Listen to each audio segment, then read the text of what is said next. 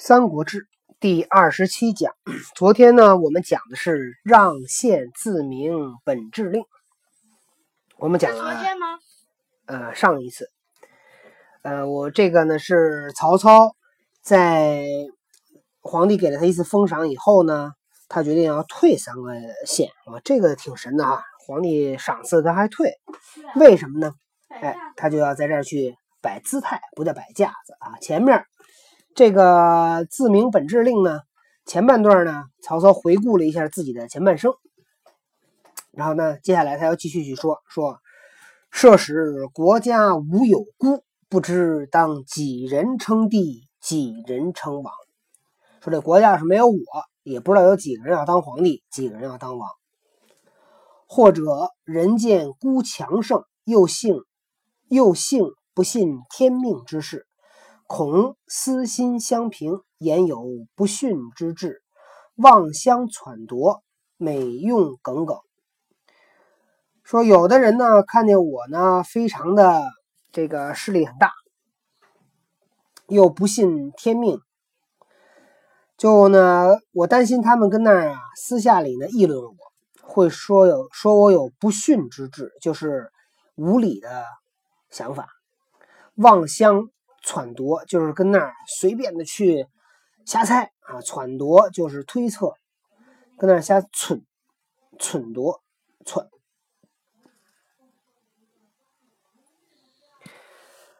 每用耿耿，每一到这会儿呢，我就这个心里边特别的不舒服啊，耿耿于怀。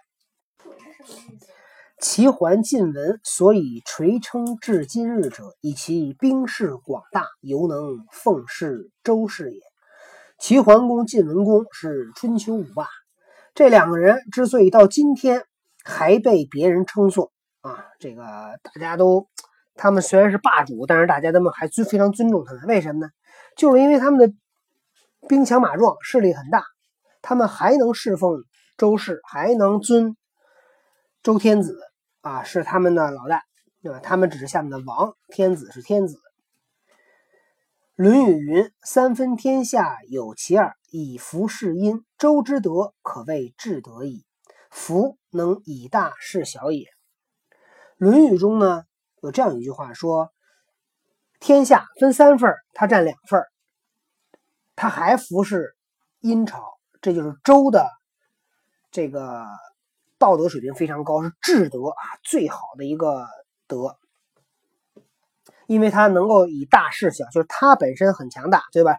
整个天下三分之二是他的，三分之一是殷和其他的部族的，但是他还认为他是殷的一部分啊，殷商的一部分。这说的是周朝啊，当时周实际上，那曹操他自己就是那个周，哎，这个周呢，实际上当时呢，其实，在在这个夏商的时候呢，我们都是叫，呃，部部落制啊，都是一些的部落集合起来啊，从，所以，所以周呢是一个非常大的一个部落，姬姓一个非常大的一个部落。然后呢，当时当时那个朝代呢是商朝啊，殷商。那么周周朝周呢，它很强大，但是他们还是没有。造反啊，至少是在周周文王那会儿啊，周武王那会儿是把那个武王伐纣嘛，就把商给灭了。然后这个，所以说的这段说的就是这这段的历史。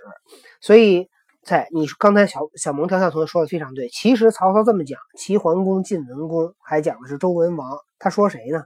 他说自己呢，他就说我就像齐桓公、晋文公啊，我就像周文王，我。这个虽然势力比汉献帝大多了，但是我还是尊汉献帝为皇帝啊！我是他的手下，我是他的丞相啊。曹操是这样王道的，我是周文王，那还不是司马昭之心，路人皆知。哎，对，也也有人这么去推测。那么，他说了，曹操说周文王的意思不就是说我儿子我？对，我说我要是周文王，那我儿子就是周武王。就周文王没当皇帝，周武王。没当周文王没当天子，周武王当天子了，对吧？所以也有意思，还是说我们这一支要靠那？也有人说呢，曹操呢有意志啊，就说也有夺汉朝江山，但是他自己不夺。这个话呢，反正因为咱谁也不是曹操，对吧？咱谁也不能替曹操做主，替曹操拿主意。我替曹操拿主意。我觉得呢，这种可能性呢都有，对吧？首先第一，这个天下呀，天首先第一，这天下是谁的？汉朝的天下是是谁的呀？姓刘的，对吧？刘家，汉朝皇帝姓刘。但为什么皇帝就一定姓刘呢？刘汉朝的皇汉朝的天下从哪得到的？是从秦手里得过来的，对吧？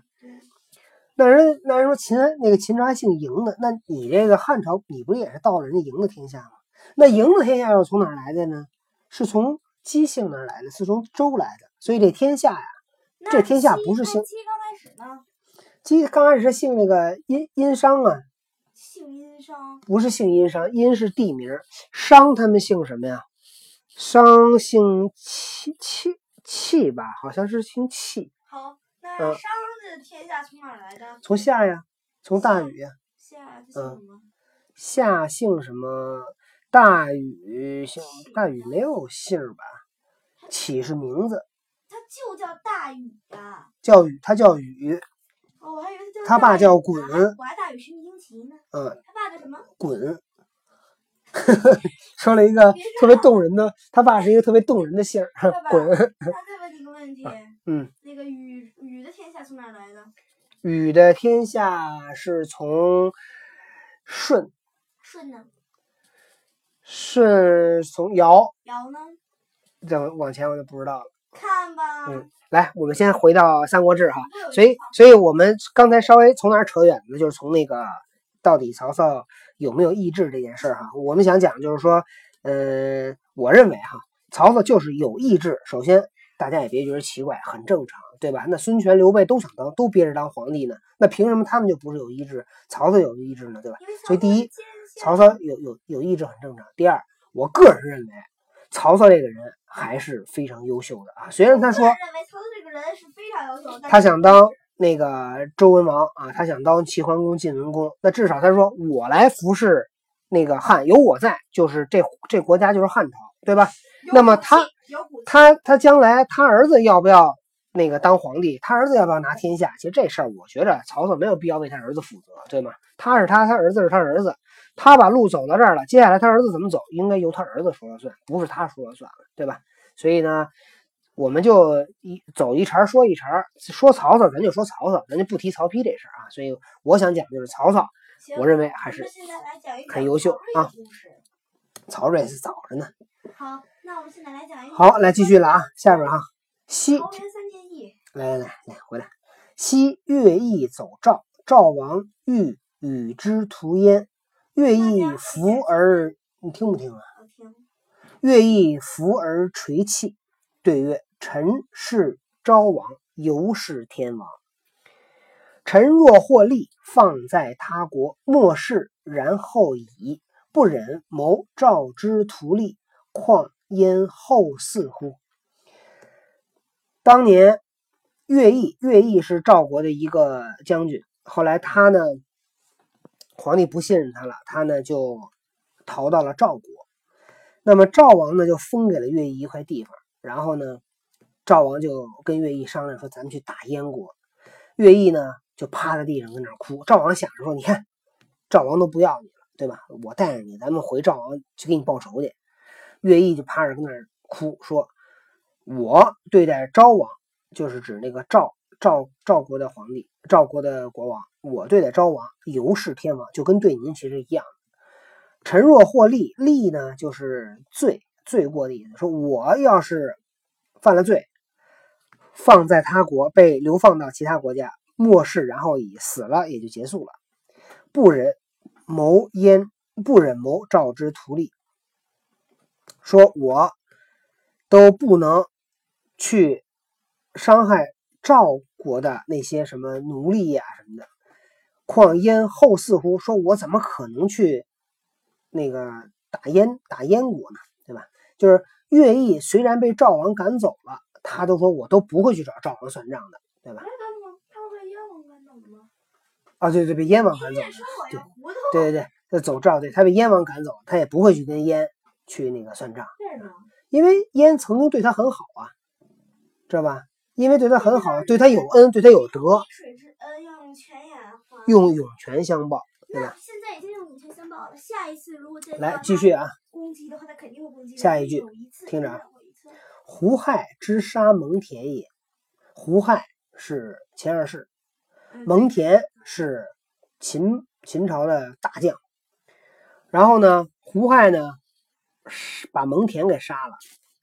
那么胡亥生病了，发烧了，打点针，吃点药。因为当时是秦始皇死了以后，秦秦始皇死了以后，那个谁赵高，还有中车府令赵高，还有丞相李斯。他们呢就密不发丧，暗中呢跟胡亥商量好，就准备让胡亥接替啊。当然这里边历史呢，呃，这个也是一个谜啊。这现在大家普遍认为说，当年呢秦始皇可能是要把他的皇位啊传给那个公子扶苏，但是因为这个国家的朝政其实呢被赵高跟李斯在把持，所以这两个人呢。因为赵高呢是胡亥的师傅、老师，所以他就想立那个胡亥，对吧？他要立那个扶苏，哪还有赵高什么事他要立胡亥，所以立了胡亥以后，他胡亥就得把过去那个皇帝用那些人都杀了，所以就把那个蒙恬给杀了。蒙恬蒙恬是一员大将，曾经驻守九郡十余年，威震匈奴，被誉为中华第一勇士。这么厉害的一个人。当年那个长城都是蒙恬修的，蒙恬深受秦始皇的宠幸，宠呃不叫宠幸，宠宠宠尊宠宠爱。我打扰一下，嗯，咱们现在看的长城虽然是受过加工的，但是什么加工的？就维修的，维修的，嗯，但是它的原始底子不是秦朝的，嗯，是那个明长城。我们现在看的长城呢是明长城。啊，但是明长城呢是在秦长城的基础上修的。秦长城呢是在当时的六国修的长城，它给连起来了，知道吧？不是的，嗯，秦长城、明长城是修在秦长城旁边的。哦，不是，不是在原址上建的，是吧？不是，不是。那就有的是，有的不是。它不可能完全重新建，完全重新建，那造价多高啊！重新建，戚家军建的。是吗？那我那我查查这段，我不太不太懂。然后这个这段讲就是，是吗？然后就讲这个蒙恬杀，呃，胡亥杀蒙恬，胡亥杀蒙恬，蒙恬怎么说的？蒙恬说：“好小样，敢杀我，老子造你的反。”蒙恬会这么说吗？蒙恬是这么说的：“田曰：自吾先人及至子孙，积信于秦三世矣。今臣将兵三十余万，其势足以背叛。然。”自知必死而守义者，不敢辱先人之教以忘先王也。蒙恬临死说：“我从我的祖先到我这一辈儿啊，我们服侍秦朝已经三辈儿了。现在我手下的军队有三十万，我这点军队可可以造反，但是呢，我就是死了我也不能造反，我不能侮辱先人。”对我的教诲，我不能忘记先王对我们家的恩德，所以这就讲到古代的这个孝，古代的忠和孝啊。就算皇帝错了，你都不能造反。孤每读此二人书，未尝不怆然流涕也。说我每次读到这读书，读到这两个人，一个乐毅，一个胡亥啊，不不什么，一个乐毅，一个蒙恬。说我一读到这俩人，哎呀，我就忍不住就流眼泪啊，感慨啊，说居然有这么忠忠信的人啊！曹操手底下不也有吗？嗯。许褚。孤祖父以至孤身，皆当亲重之任，可谓见信者矣。以及子侄，以侄以及子桓兄弟，过于三世矣。姑祖父说的是谁呀？曹腾，就是他那个，他那个宦官爷爷。从我的祖父，从我爷爷那辈儿到我，都被国家授予重任啊，国家对我们非常信任。再到了子桓兄弟啊，那么子桓就是曹丕啊，到曹丕的兄弟这儿都超过三辈了。说我们我们曹家服侍汉朝都超过三辈了。孤非徒对诸君说此也。常以语，常以欲妻妾，皆令深知此意。什只么？服侍了三辈儿，嗯，第三曹丕还四个嗯看了哎，到这儿还没窜呢。这个曹操说：“我不是只对你们说这些东西，我跟我的老婆那个妾都都说这些，我让他们也知道我的一些想法。故谓之言，我对他们说：故我万年之后，汝曹皆当出嫁，欲令传到我心，使他人皆知也。故此言，皆干戈之要也。所以勤勤恳恳，恤心腹者，见周公有周公有金藤之书啊，周公有金藤之书，以自明，恐人不信之故。然欲孤变而伪捐所点兵众。哎呀，不得不能再念了，这个他这不是一一句话，这一大段。呃，我孤谓之言，我对他们说：故我万年之后，等我死了以后啊，你看他说的都不一样啊，一般都说百年之后，到他这儿变万年之后了，那就说就说他还是那个这个，因为曹操要当当当公侯嘛，当王嘛，说这个我死了以后，你们都改嫁，然后呢，把我的想法呢要那个传播出去，让大家都知道啊，说我没有想篡汉，我就是一个好好丞相。孤此言皆干戈之要也。说我这些话都是叫肺腑之言啊，干戈就是指的是肺腑。所以勤勤恳恳，恤心腹者，见周公有金藤之书以自明，恐人不信之故。所以我怎么样？我就这么这么认真的、勤勤恳恳的把这些事儿啊都跟你们说。为什么呢？我为什么得告诉你们呢？因为你看，当年周公有金藤之书以自明，这里边呢有一个故事。这故事是什么呢？周公当年武王伐纣胜利了以后，没过两年，那个周武王呢得了重病，但那会儿呢。武王刚刚把这个商纣王打败，天下呢还不太安定。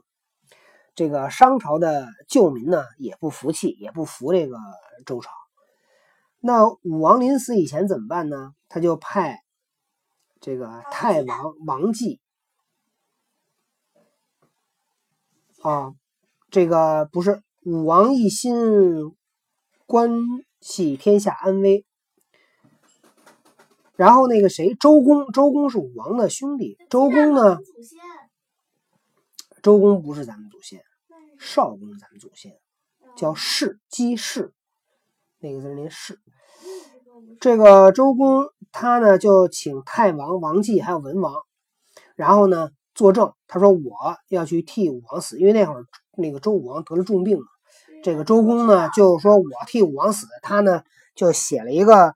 祈祷的祈祷的一封信，刻在那个龟骨上，然后那个就收起来了，就曾经祭奠。哎，他把它给他塑封在一个叫，嗯，这个东西叫什么呢？呃，一个一个放那个柜子里边了啊，放那盒子里边了。我比我哥帅，高，我还比我哥有钱。各位仙长们，你们为什么？你要这么讲，咱这今天这段又讲不完了啊。找我哥不找我呢？这样的故事，然后后来，那算了，别讲了。然后呢，这个武王死了以后，那个武王的儿子是成王，成王小，所以呢，周公呢就代理成王啊，他周公就是摄政王啊，也叫周公辅政。然后呢，这个有呃武王的另外两个兄弟，一个叫管叔，一个叫蔡叔，这俩呢。就造谣说那个周公啊要造反，然后成王呢就怀疑周公，结果呢周公管叔跟蔡叔造反，周公呢就东征去灭这个管叔跟蔡叔，灭了以后，灭了以后呢就他呢就还写了一首诗想感动成王，结果成王呢也不信，说这个不行，这这周王周公厉害，周公肯定要肯定要那个要要要把我得办了，你知道吗？结果有一次偶然的机会，周公呢打开了当年那个金藤的那个盒子，发现了周周公说要去替武王死的那个书那封信，那个成成王就感动了，感动完了以后呢，成王就跟周公呢就就隔阂就消除了，所以呢，周公当年写了这封信啊，叫这就是叫金藤之书，所以因为周公有金藤之书，所以他跟成王的这个隔阂呢就化解了。那么。曹操没有这金藤之书啊，所以他怎么样？他就老跟这手下人，还要跟他那个妻妾就念叨说：“你们得跟别人说啊，说我可是忠臣，我可没想篡篡汉。”然欲使然欲孤便而委捐所点兵众。一句话，嗯，这样典型的夸张词汇，这样明显的表扬词汇，真是实在太不客观了。最后送他几句话，不是几句话，几个字：做人要客观，客观，客观呐。好，那么时间呢已经二十分钟了。那么今天呢，我们就先讲到这儿。今天呢，讲这段里边哈，嗯，讲了几个故事，一个是嗯齐桓公晋文公，这个兵势广大，游是周氏；一个呢是三分天下有其二，周。以服侍殷，还有乐毅走赵，还有胡亥之杀蒙恬。曹操呢讲了这几个人，讲到这个齐桓晋文，他想的就是说，其实他就想做曹操就想做齐桓公晋文公，他想就是做诸侯王，但是呢他要奉这个汉汉汉献帝。然后他又讲到了乐毅跟蒙恬，他就说他其实呢也是非常的忠心。同时呢，曹操还说说我呀那个为什么要跟你念叨这事儿？啊，絮絮叨叨就说，我就是为了证明我是一忠臣啊。那么这篇书呢，还有一小段，时间的原因呢，我们放在明天继续讲。大家是不是觉得曹操的这一篇文章很有的听呢？讲了很多很多的故事呢？嗯，不能讲了，再见。